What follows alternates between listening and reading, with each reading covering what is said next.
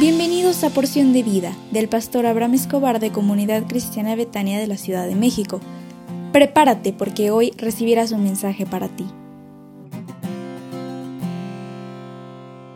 Hola, hola, ¿cómo estás? Hoy es lunes 9 de octubre y estamos en la segunda semana de audios y este mes estamos hablando del amor hacia la casa de Dios y queremos tocar este tema durante esta semana, pero si nos lo permites queremos hacer una oración por ti como cada inicio de semana. Cierra tus ojos y vamos a orar. Padre, Bendecimos a cada persona que escucha estos audios. Te rogamos que esta semana sea una semana de bendición, una semana de éxitos, que puedan cumplir los propósitos tuyos en esta tierra y que cada familia pueda ser bendecida por tu mano, por tu espíritu, por tu Hijo, y que esta semana, Señor, podamos ver milagros en las vidas de las personas, que haya cambios, transformaciones, y que puedan ver tu mano donde quiera que vayan, en sus trabajos, empleos, en la familia, y que pueda haber sanidad en cada hogar. Te lo rogamos y les bendecimos en el nombre de Jesús. Amén y amén.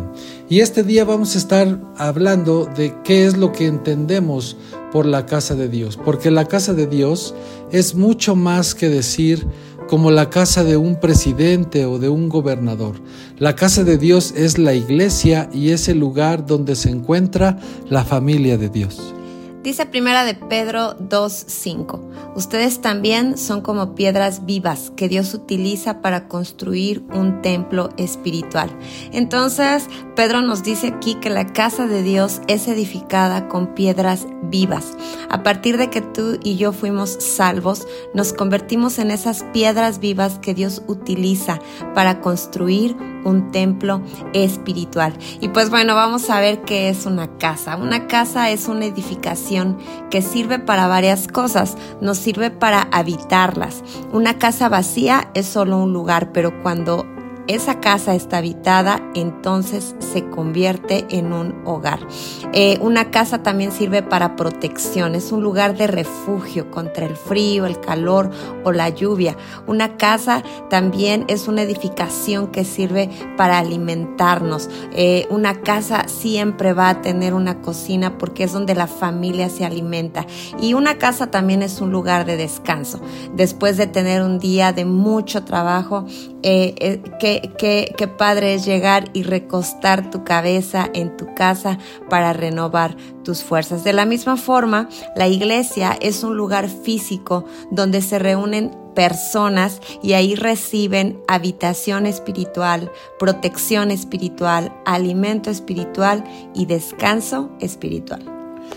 Y la casa de Dios es el centro de desarrollo de Dios para las familias. Es el hogar donde Dios habita, donde Dios forja el carácter de las personas que se reúnen. Y el concepto de la casa de Dios estaba como un sello en el corazón del rey David.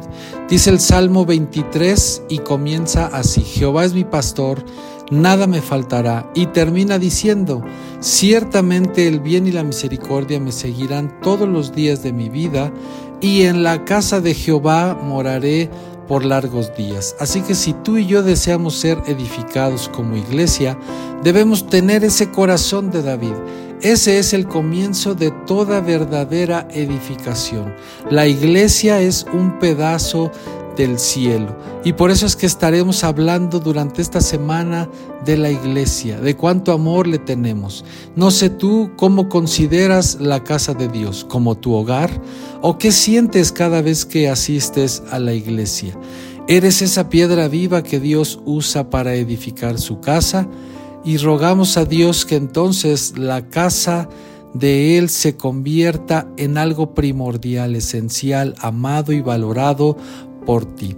Deseamos que Dios te bendiga durante toda esta semana y que Dios ponga en ti un nuevo espíritu.